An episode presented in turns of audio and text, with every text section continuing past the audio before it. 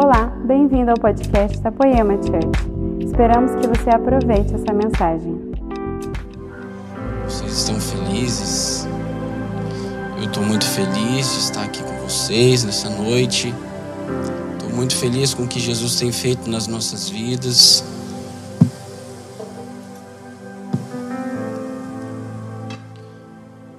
Acredito que vocês também estão felizes, né? Porque poder cultuar ao Senhor junto com as pessoas que vocês amam, junto com seus familiares. De verdade, eu olho e vejo que é uma grande oportunidade, é um grande privilégio poder, junto das pessoas que nós mais amamos, cultuar a Jesus talvez no conforto do nosso sofá. Algumas pessoas talvez vendo, como já foi dito hoje pela pastora Cris, num podcast. Talvez na academia. Mas a verdade é que nós somos muito privilegiados. Porque tem muitas pessoas que talvez nunca pensou em entrar numa igreja mas hoje a igreja encontra essas pessoas através das redes sociais, através do YouTube, através das plataformas digitais. Então eu estou muito feliz, feliz por Jesus nos permitir viver mais um dia. E eu sempre, sempre falo algo antes de começar a compartilhar algo que Jesus tem colocado no meu coração. É, é porque eu uso, eu uso um texto, que é o texto daquela mulher que sofria com fluxo de sangue. E aquela mulher que sofria com, com fluxo de sangue por mais de 12 anos. Um dia o coração dela se enche de expectativa ao encontro de Jesus que estava passando por aquele lugar.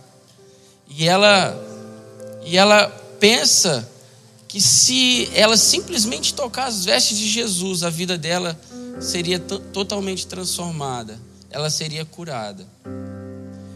E o que eu gostaria de falar e começar a falar com você nessa noite é que nós precisamos encher o nosso coração de expectativa.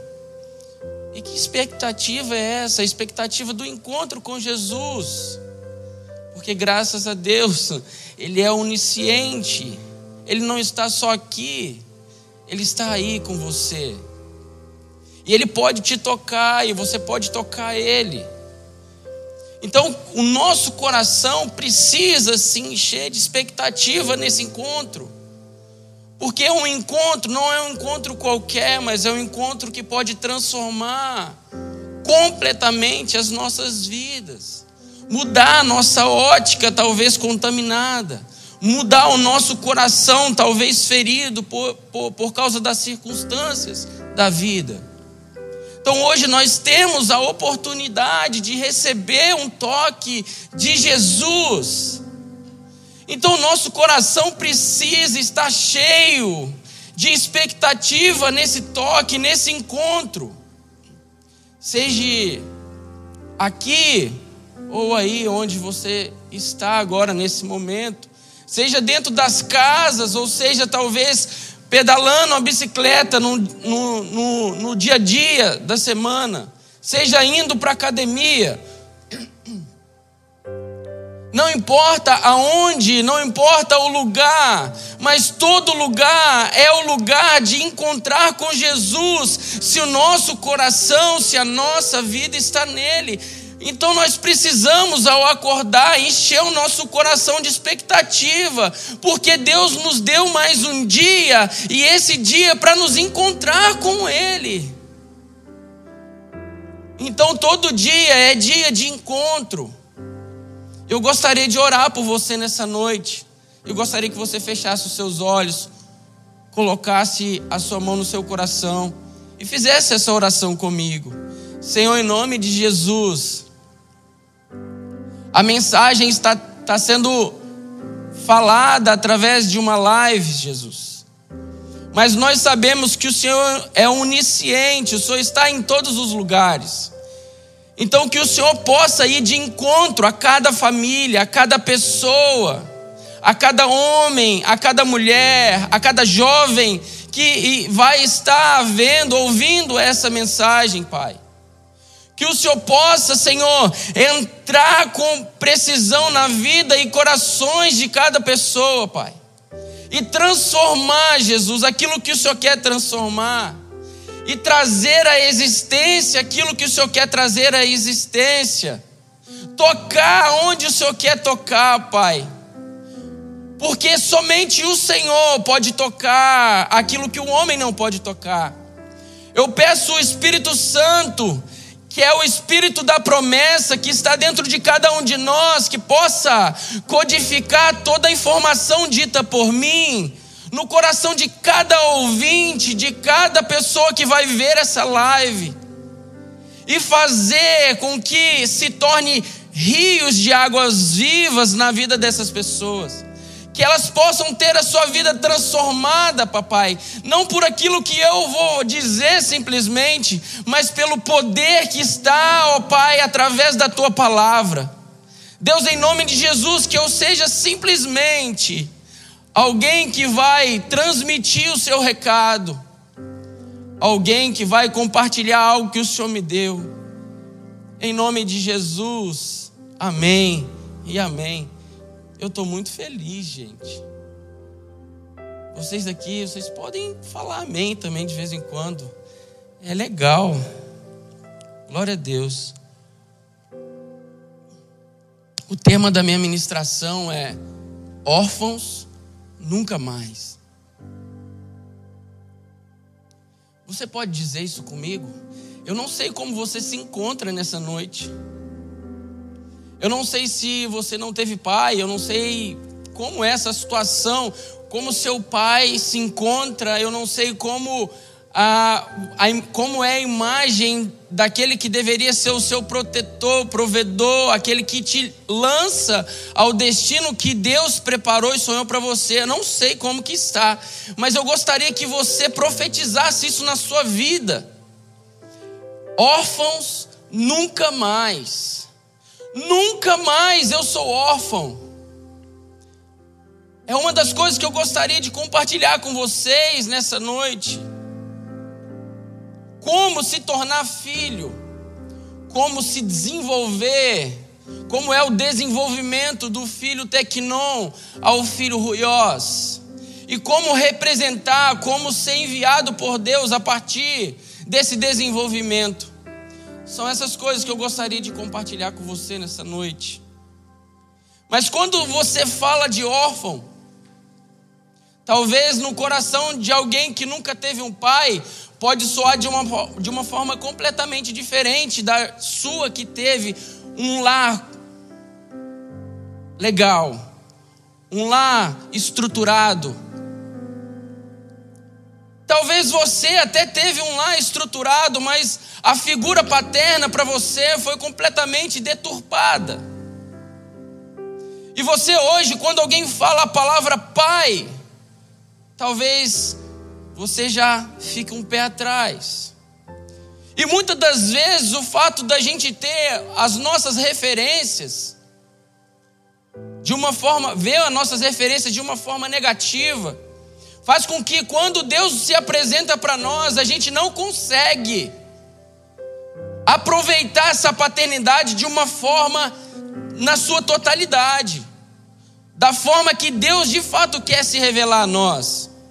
E talvez se a gente fizesse uma pergunta para as pessoas hoje na rua, se você saísse da sua casa, ou aonde você está agora, começasse a perguntar às pessoas que vão passar por você: você é filho de Deus? Qual seria a resposta dessas pessoas?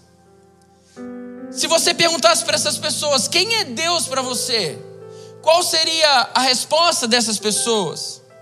O que Deus representa na sua vida? Qual seria a resposta dessas pessoas? Talvez para algumas pessoas Deus possa pode Algumas pessoas podem falar assim: ah, ele é o Todo-Poderoso, ele é onisciente, ele é onipotente, ele é onipresente, ele é o Criador de todas as coisas, é, ele é aquele que é o Alfa, o Ômega, o princípio e o fim. Talvez para algumas pessoas ele pode ser o carrasco, um Deus punidor que não parece que não vê a hora de alguém errar para eles punir. Mas para você, como que Deus é? Para os judeus no Antigo Testamento, você vai ver eles sempre usando o nome de Deus como o Criador, o Todo-Poderoso, e que de fato Ele é. Uma pesquisa rápida que eu fiz diz que no Antigo Testamento a palavra Pai ela é dita somente oito vezes. Somente oito vezes porque a imagem que eles tinham de Deus era de um Deus que é somente o Deus Todo-Poderoso, e que de fato Ele é.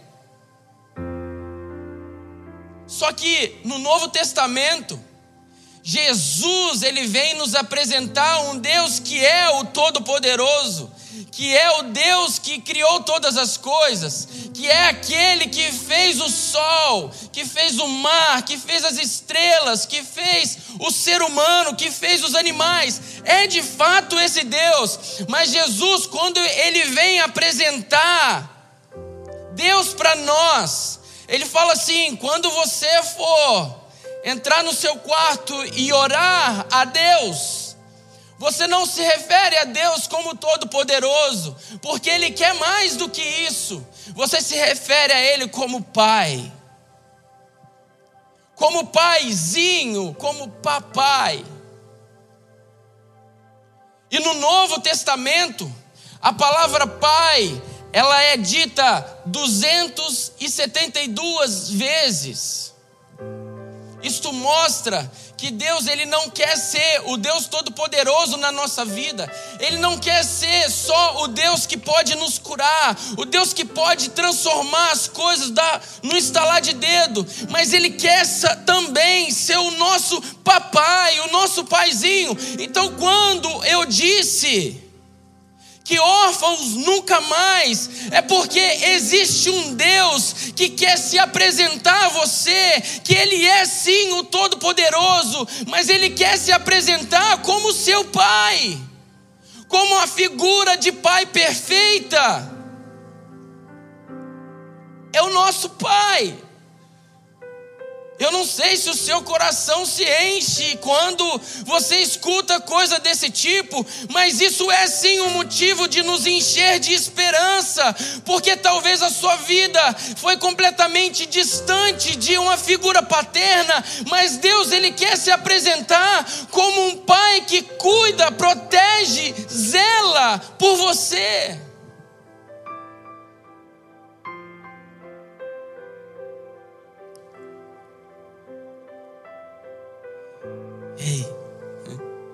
Eu estou muito feliz.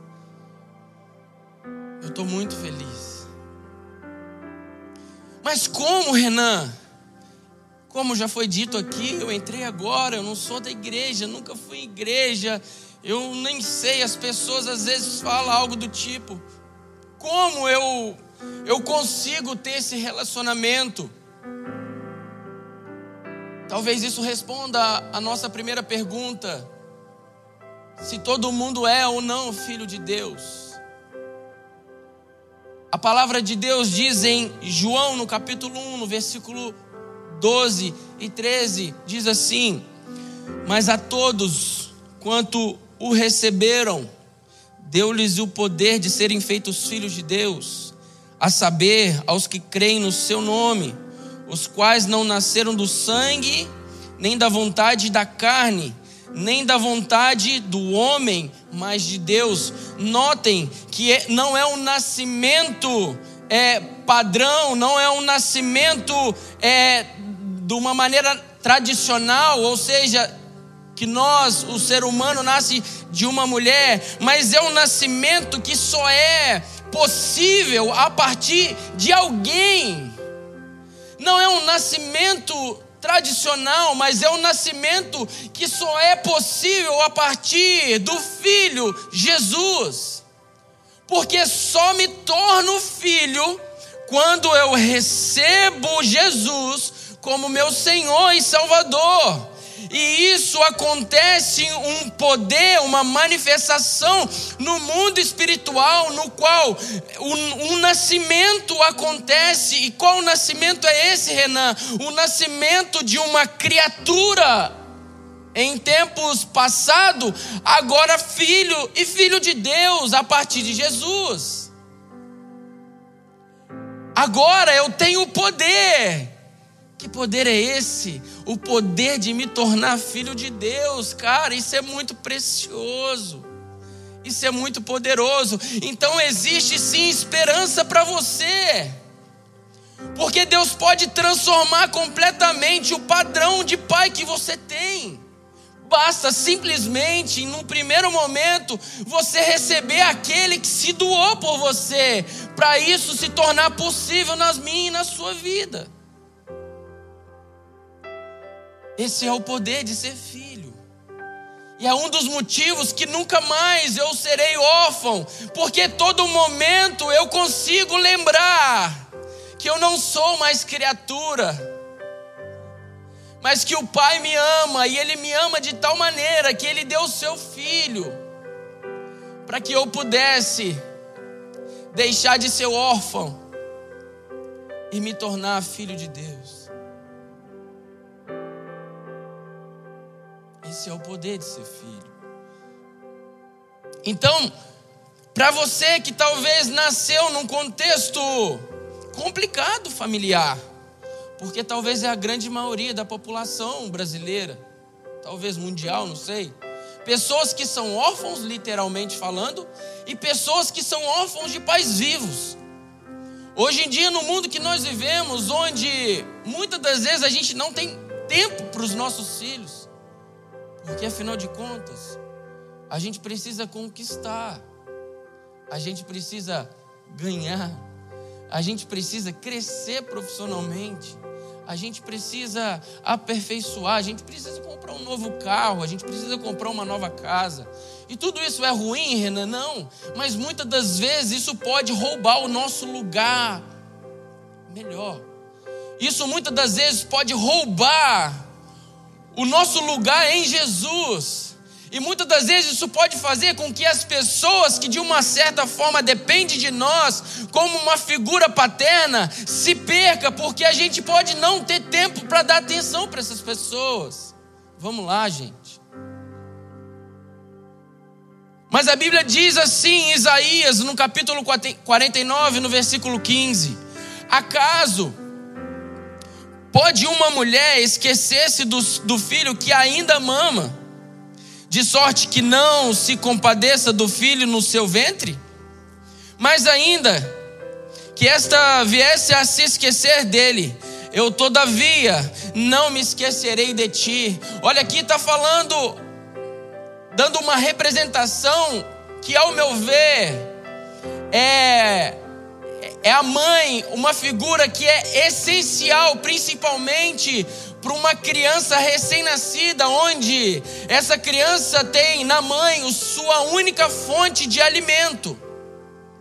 E Deus está usando esse modelo de pessoas de pessoa que é essencial na criação do filho, para mostrar para mim que essa pessoa que é essencial na vida de um filho pode de alguma maneira se esquecer daquele que depende dela para sua sobrevivência. Mas Deus, ao mesmo tempo que mostra que uma mãe que pode talvez se esquecer do filho, ele fala que mesmo que uma mãe venha se esquecer de você, ele jamais irá te esquecer. Ele te acolhe, ele te protege. Então não sei se o lar que você nasceu, cresceu e se desenvolveu foi talvez um ambiente onde você foi esquecido pelas pessoas que deveria promover e proteger e cuidar de você. Mas eu quero te dizer uma coisa, existe um Deus que é pai E esse Deus que é Pai, Ele jamais irá se esquecer de você. Então, sim, você pode declarar isso: órfãos nunca mais, porque Deus jamais irá se esquecer de você.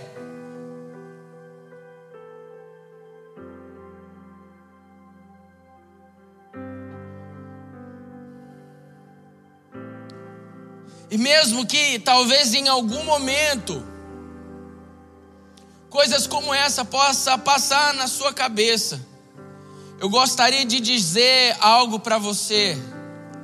Quando em João no capítulo 1, no versículo 12, diz que nós nos tornamos filhos, logo nos é atribuído uma promessa daquele que condiciona a nossa filiação. E a promessa é: eu irei para junto do Pai, e não vos deixareis órfãos eu deixarei o Espírito Consolador. E em Romanos, no capítulo 8, no versículo 14, diz assim: Porque não recebestes o espírito de escravidão para viveres outra vez atemorizados, mas recebeste o espírito de adoção, baseados no qual clamamos: Abba, Pai.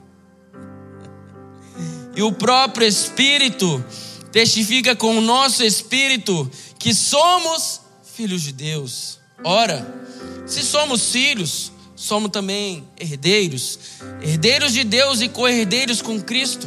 Se com Ele sofremos, também com Ele seremos glorificados. Ora, gente, se outrora tinha motivo de vivermos uma vida com medo por falta dessa figura de pai, agora o medo não existe mais porque a partir dessa filiação nos é atribuído o Espírito Santo de Deus, e agora nós nos tornamos a morada do Espírito, e a Bíblia fala que Ele está dentro de nós, nos lembrando a todo momento que nós somos filhos de Deus, e podemos dizer com isso: Papai, Paizinho. Nós somos filhos então, se você está sem esperança, se você está perdido, se você nasceu num lar completamente deturpado, desconfigurado, eu tenho uma boa notícia. A boa notícia é que se você quiser, nunca mais você vai ser um órfão, cara. Nunca mais. Nunca mais. nunca mais. Nunca mais, cara.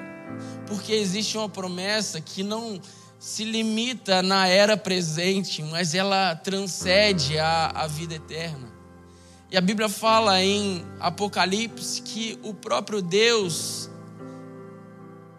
estará conosco e Ele enxugará dos nossos olhos, dos nossos olhos todas as lágrimas. Então nunca mais. É nunca mais mesmo pode dizer isso nunca mais, você é órfão. Então, no momento difícil, no momento que você tem medo, no momento que talvez as coisas do passado pode talvez vir à tona no presente, existe alguém dentro de você te lembrando que você não é órfão. que você é filho, filho amado de Deus, cara. Aleluia. Mas isso é só a primeira parte. Assim como eu tenho dois filhos, eu tenho a Esté e tenho o Luca. A Esté tem cinco aninhos e o Luca tem dois aninhos. E assim como eles, eles passaram por um processo de desenvolvimento e ainda estão. Nós estamos num processo de desenvolvimento humano. Existe um desenvolvimento espiritual nas nossas vidas. Um desenvolvimento que nos torna é, não mais um tecnon, não mais um bebezinho espiritual, um, um bebezinho, sabe, que ainda precisa de leitinho, mas nos torna filhos maduros de Deus. Para isso acontecer, assim como um bebê que começa mamando é, o leite materno, depois passa para mamadeira, depois comidinha, papinha, e assim vai aumentando a sua forma, a sua fonte de alimento. Assim é a nossa vida. Quando nós recebemos o Senhor, nos é atribuído essa filiação. E a partir dessa filiação, nos é, nos, é, nós somos inseridos num corpo, o corpo de Cristo. Então agora eu gostaria de falar um pouco da igreja paternal, que é a igreja que tem, num primeiro momento, uma função de acolhimento. Num primeiro momento, é, um, é uma função de receber as pessoas que estão perdidas, sem esperança e mostrar para ela que existe sim um pai que talvez é diferente da figura paterna que ela tem. Mas essa mesma igreja paternal é a igreja que começa então a lapidar esse diamante, até essa pessoa se tornar cada vez mais parecida com Jesus. Então, essa família espiritual, no primeiro momento, ela acolhe, e no segundo momento, ela começa a te lançar nos propósitos que Deus tem para você no seu destino profético, no destino que Deus sonhou quando a substância ainda estava informe. Quando você estava na barriguinha da sua mãe sendo fabricado, Deus já tinha todos os dias traçado para você. Então essa igreja paternal, ela te ajuda a alcançar esse lugar em Cristo. Me veio à memória agora o texto da mulher samaritana que a passagem eu acho ela muito completa esse texto. Porque no, primeiro momento ela tem algumas dúvidas de um recém-convertido. Daqui a pouco ela tem uma revelação. Ela, descobre que Jesus, é, Jesus fala de uma revelação acerca da vida dela e ela começa então ali a transformar a sua mentalidade daquilo que ela enxergava naquela pessoa que estava conversando com ela, que era Jesus. Mas no final daquela história, a Bíblia diz que ela sai daquele encontro com Jesus, uma pessoa que já pode ir até outros e pegar e falar com essas pessoas para elas virem até Jesus e conhecer aquele que possivelmente é o Messias. Então, naquele momento, ela estava indo em, voltando para a cidade e falando com aqueles moradores: vocês precisam conhecer aquele que eu acabei de encontrar, que possivelmente é o Messias. Assim somos nós, nós entramos cheios de traumas, feridas, problemas, dúvidas, ainda de coisas elementares. E à medida que a gente se desenvolve, à medida que a gente é lapidado, à medida que nós somos ensinados por outras pessoas, é à medida que a gente vai se tornando um filho maduro até que nós possamos representar Jesus diante de outros. Mas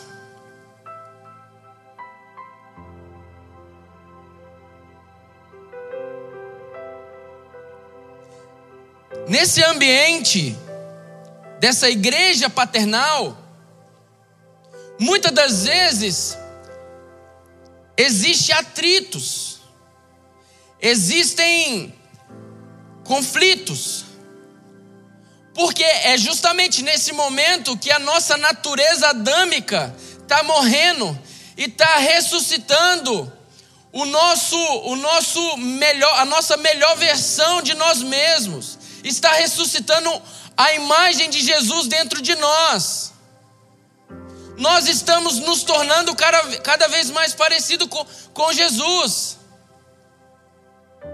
Então, nesse ambiente da, da, da igreja paternal, muitas das vezes nós discordamos, porque é um ambiente familiar.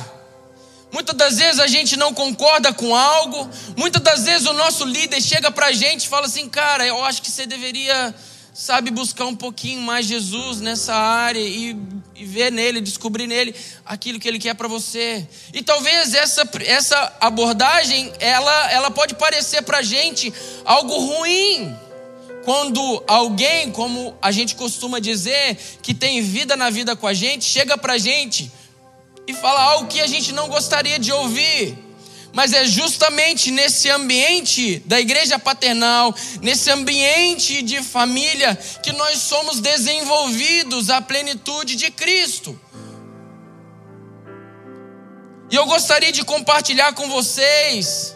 Eu poderia usar a vida de Noé, poderia usar a vida de Moisés, eu poderia usar a vida de José, que passou, que passaram por esses processos de desenvolvimento a partir de um toque, de um a partir de uma visitação, a partir de uma experiência, como foi com Paulo, como foi com vários outros homens. Mas eu gostaria de falar um pouco das paternidades que é, colaboraram com o desenvolvimento de Davi, que uma vez era pastor de ovelha e passou a ser rei.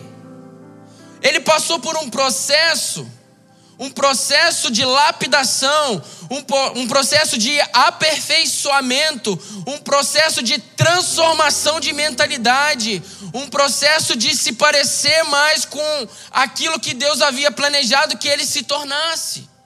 E eu gostaria de dizer as paternidades que podem, de alguma maneira, nos dar destino dentro do ambiente de família, assim como foi na vida de Davi. A primeira paternidade que eu acredito que contribuiu com o desenvolvimento de Davi foi Jessé. Jessé é o pai biológico de Davi.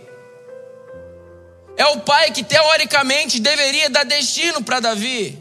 É o pai que deveria apresentar as coisas a Davi. Era o pai que deveria proteger Davi. Era o pai que deveria cuidar de Davi. Era o pai que deveria promover Davi. Mas Jessé foi o pai que se esqueceu de Davi.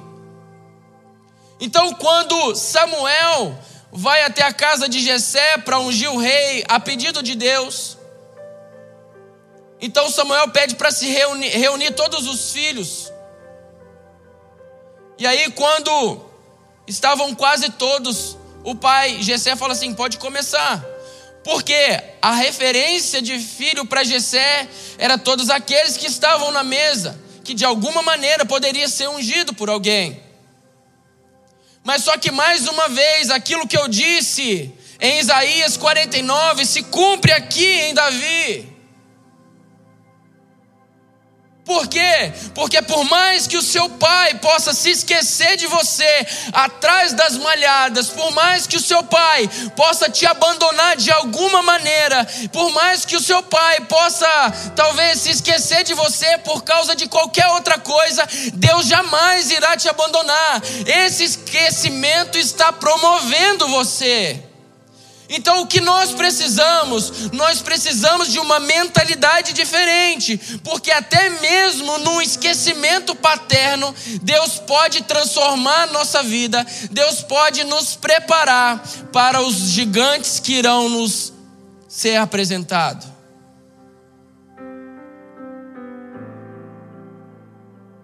Os leões e os ursos das nossas vidas serão a preparação para os gigantes que nos aguardam. Então a mentalidade de alguém transformada faz com que um esquecimento se transforme, se transforme em uma grande oportunidade. Davi enxergava aquilo como uma grande oportunidade.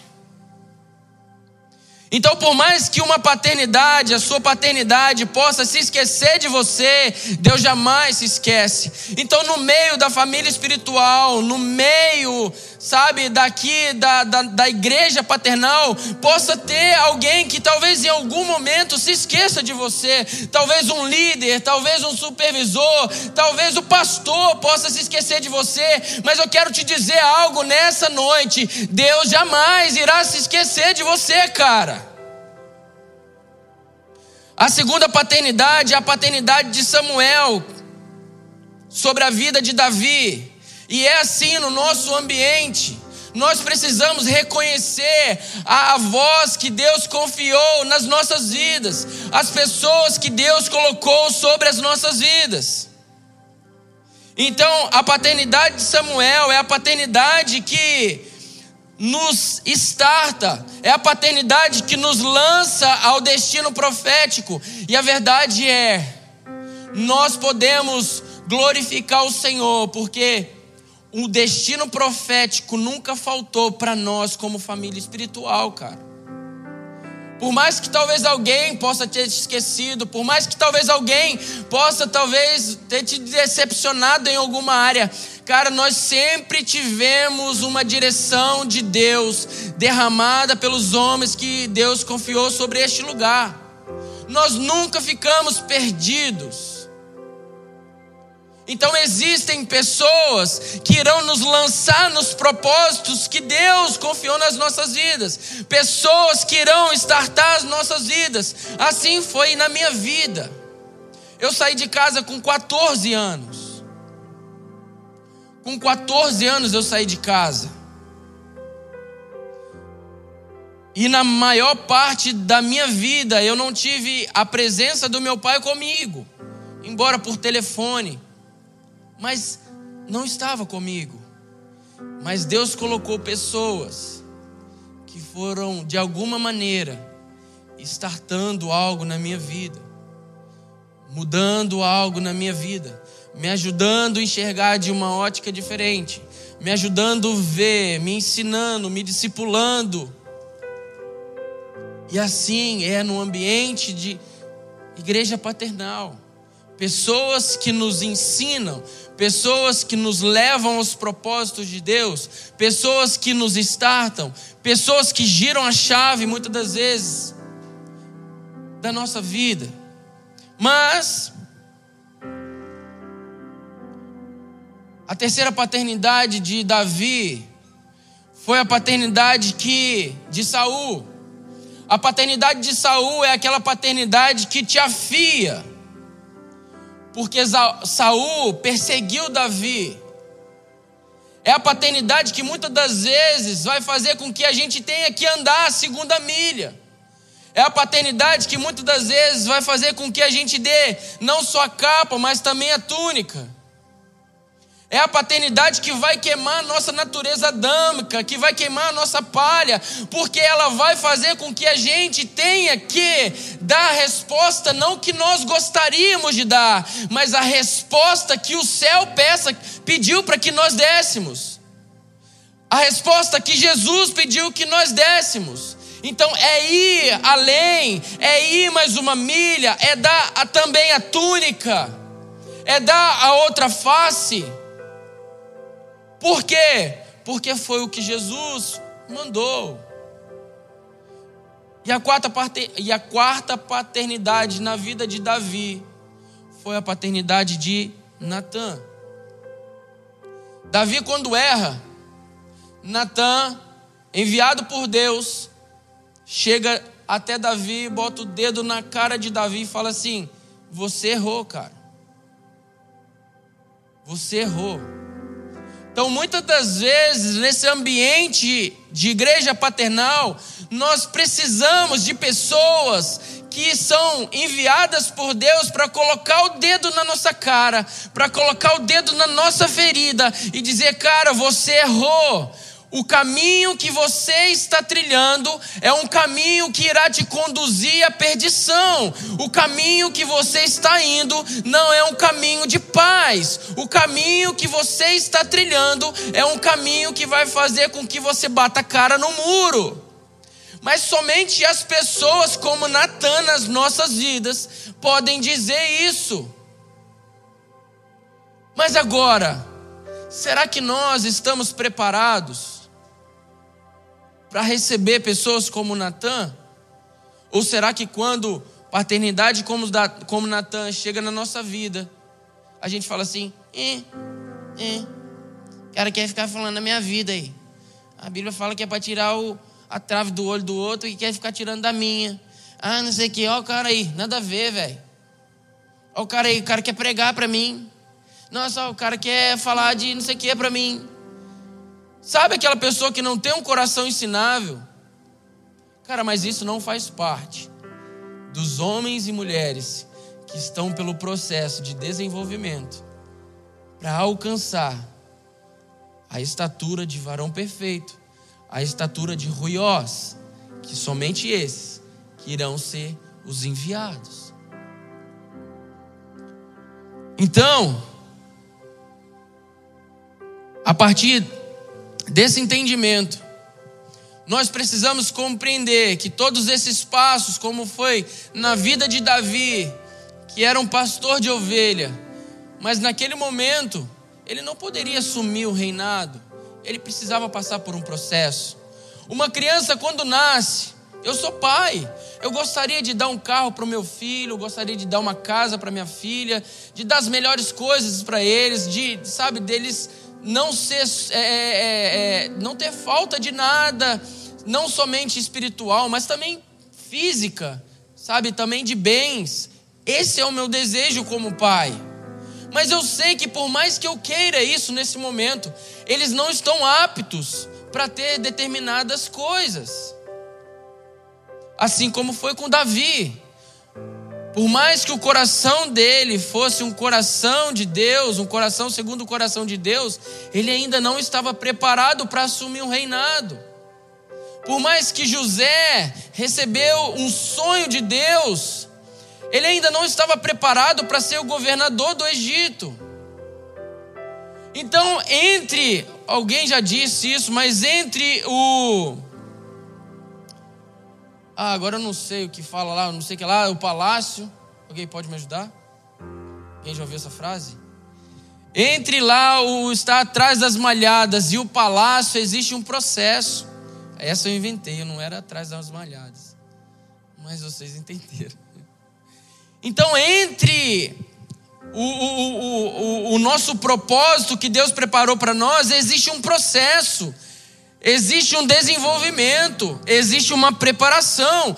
E muitas das vezes nós negligenciamos esses momentos, mas são justamente esses momentos que nos vão preparar para o destino que Deus sonhou para que vivêssemos. Então, nós precisamos primeiro, entender a nossa filiação, desejar por essa filiação, sabe, desejar, desejar Jesus, e a partir disso, Ele irá nos tornar filhos. E a partir desse momento, a gente precisa buscar um desenvolvimento espiritual um desenvolvimento espiritual, uma estatura espiritual elevada, sabe? Buscar cada vez mais ser parecido com Jesus, buscar cada vez mais que Jesus reina dentro de nós, buscar cada vez mais matar a nossa natureza adâmica para que Jesus possa de alguma maneira reinar sobre nós. E a última coisa que eu gostaria de falar com vocês é, a partir desse desenvolvimento, nós nos tornaremos aquilo que a Bíblia chama de ruiós, os filhos maduros de Deus. E há algum tempo Jesus tem falado para mim sobre posicionamento dos filhos maduros. Deus tem me chamado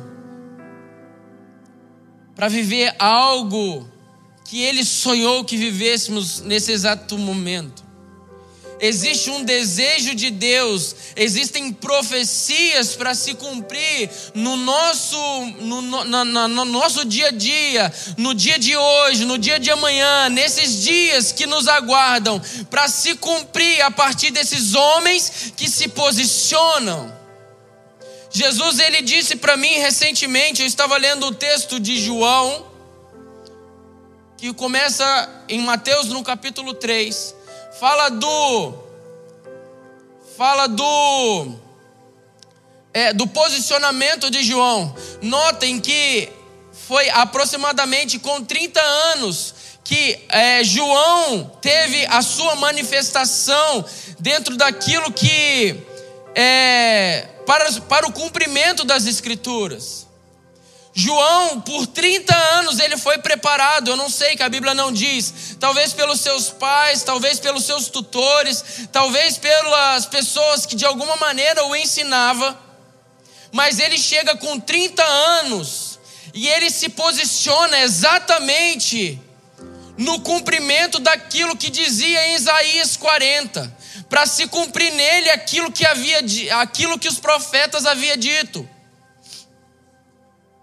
E o mais interessante que ele o posicionamento dele fez com que aquilo que as Escrituras havia dito pelos profetas acontecesse. E não somente isso, a Bíblia diz que o posicionamento de João atraiu Jesus até João, porque a Bíblia vai dizer no, no, no, decorrer do capítulo 3 de Mateus que Jesus vai ao encontro de João para se cumprir aquilo que havia dito que Jesus teria que ser batizado. Então João chega para Jesus e fala assim: Cara, eu não sou digno de te batizar. Jesus fala assim: Não, peraí, cara, acho que você não entendeu. É necessário que isso aconteça para que se cumpra aquilo que já foi dito. Então, de verdade, gente, existem coisas que já foi dito que vai acontecer nos últimos dias. Existem profecias que já foi ditas que vão acontecer nos dias de hoje. Mas para isso acontecer, precisa que eu e você, nós, filhos maduros, nos, nos posicionemos. Para que se cumpra em nós aquilo que as Escrituras disse que iria acontecer. E Malaquias, se o louvor quiser vir para me ajudar, pode vir, por favor. Então, quando Jesus estava dizendo isso para mim, eu comecei a, a, a, a, perguntar ao Senhor o que, que ele estava querendo dizer com tudo aquilo e tal. E aí, logo em seguida, Jesus ele fala dessa série de paternidade.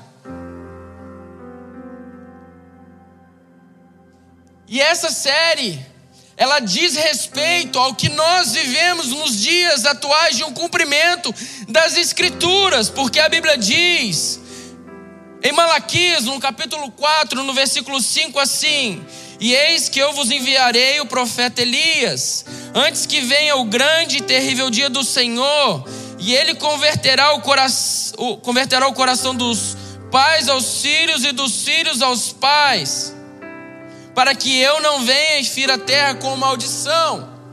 E aí eu comecei a pesquisar a respeito de Elias, Eliseu, é, de Elias, né? E eu observei que, e eu fiquei perguntando por que Elias? Poderia ser tantos outros homens. Talvez o próprio Davi, talvez Moisés, talvez, sei lá, outros homens. Mas por que Elias? Porque foi justamente Elias que conseguiu estabelecer um sucessor, alguém que não só fez aquilo que ele conseguiu fazer, mas que fez o dobro daquilo que Elias fez. Então, esse é o dia onde o coração dos pais irá se converter, se convergir aos corações dos filhos. Então, não existe mais algo que tem como finalidade eu, mas precisa ser aquilo que tem finalidade que vai tocar outros.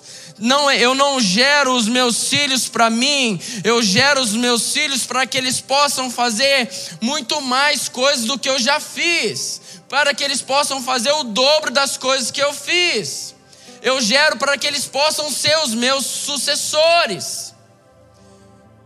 Então, hoje nós precisamos entender que a paternidade, entender a paternidade de Deus, entender o desenvolvimento a partir desse entendimento, vai nos transformar em ruiós, e é a partir disso que nós iremos representar Deus diante das pessoas. Não alguém imaturo, mas alguém que foi provado e aprovado por Deus alguém que não tem por finalidade ele mesmo, mas alguém que se torna pai ao ponto de fazer novos sucessores. Ei, alguém que vai fazer com que outras pessoas vá muito mais longe que ele já foi até então. Então nós precisamos de pessoas que se transformaram em homens maduros e que podem gerar e desenvolver outras pessoas. Feche os seus olhos. Feche os seus olhos. A Bíblia diz, em Romanos, no capítulo 8, no versículo 19, que a criação anseia ardentemente a manifestação dos filhos de Deus. E essa palavra, ela não está falando de bebezinhos na fé. Ela está falando de homens maduros, mulheres maduras. Homens que não têm mais amor à sua própria vida. Homens que não têm, sabe, que não têm o desejo que as coisas se convertam e se convergem a Ele. Mas ele entende que ele é alguém que precisa se lançar aos pés de Jesus. Alguém que precisa ser desenvolvido por Jesus até o ponto de talvez um dia Jesus o enviar diante das pessoas que estão aguardando por essas pessoas. Pai, em nome de Jesus, eu quero pedir, Pai. Eu não sei quantas pessoas nos assistem, nos ouvem nessa, nessa noite. Não sei se elas vão ver isso em um outro dia, mas talvez tem pessoas que estão ouvindo essa mensagem e talvez elas nunca tiveram um encontro com o Senhor, elas nunca tiveram um toque fresco do Senhor, Pai. Talvez elas nunca, talvez por uma questão de não ter tido uma referência paterna, elas nunca conseguiram experimentar a doce presença do Espírito Santo, o Pai da adoção. Elas nunca conseguiram experimentar o nosso Pai da eternidade, Jesus, o Emmanuel, Deus conosco. Pai, o que eu quero te pedir nessa noite é que o Senhor encontre essas pessoas pelo poder da tua palavra.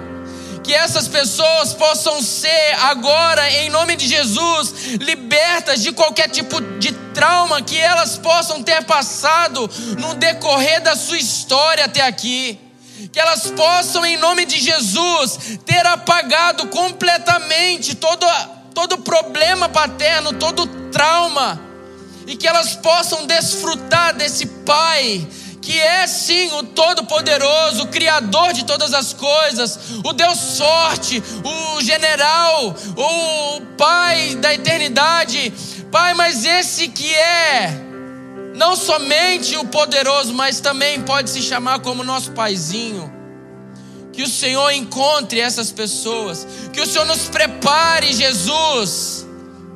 Que o Senhor nos afie, que o Senhor queime as nossas palhas, que o Senhor nos transforme, Senhor, a nossa natureza adâmica que o Senhor nos faça cada dia mais parecido com Jesus, até que nós nos tornemos filhos maduros, homens e mulheres que podem representar um Deus que não é um Deus de ouvir falar, mas que eles conhecem face a face e que eles possam, que eles podem experimentar e dizer para as pessoas que vão os encontrar. Existe um Deus que é Pai, e eu quero apresentar para você que eles possam ser enviados, Jesus.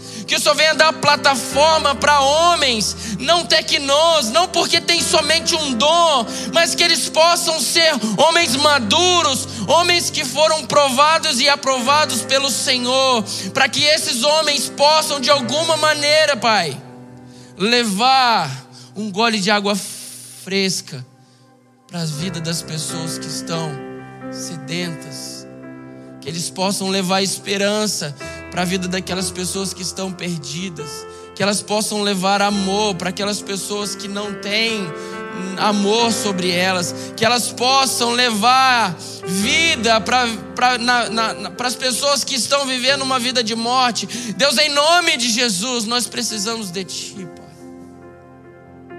Nós precisamos de Ti, Senhor. Nós precisamos de Ti, Jesus. Nos ajuda, em nome de Jesus.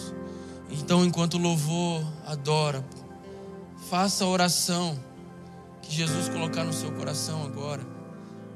Eu não sei o que você precisa, se você precisa de um encontro, se você precisa entrar nesse desenvolvimento, ou se você precisa assumir a responsabilidade de ir até o próximo e compartilhar aquilo que Jesus já fez por você. Mas uma coisa eu gostaria de te dizer: órfãos, Jesus.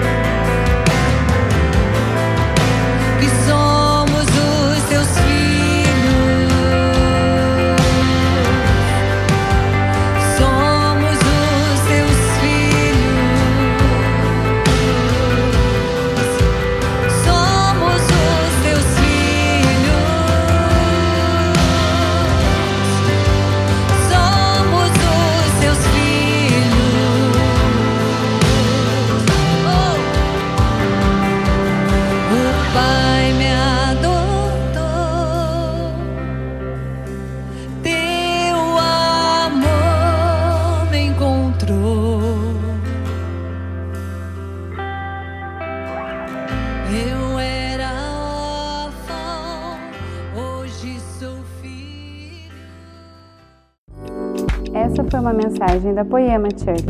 Para você ficar por dentro de tudo que está rolando, siga nossos perfis nas redes sociais.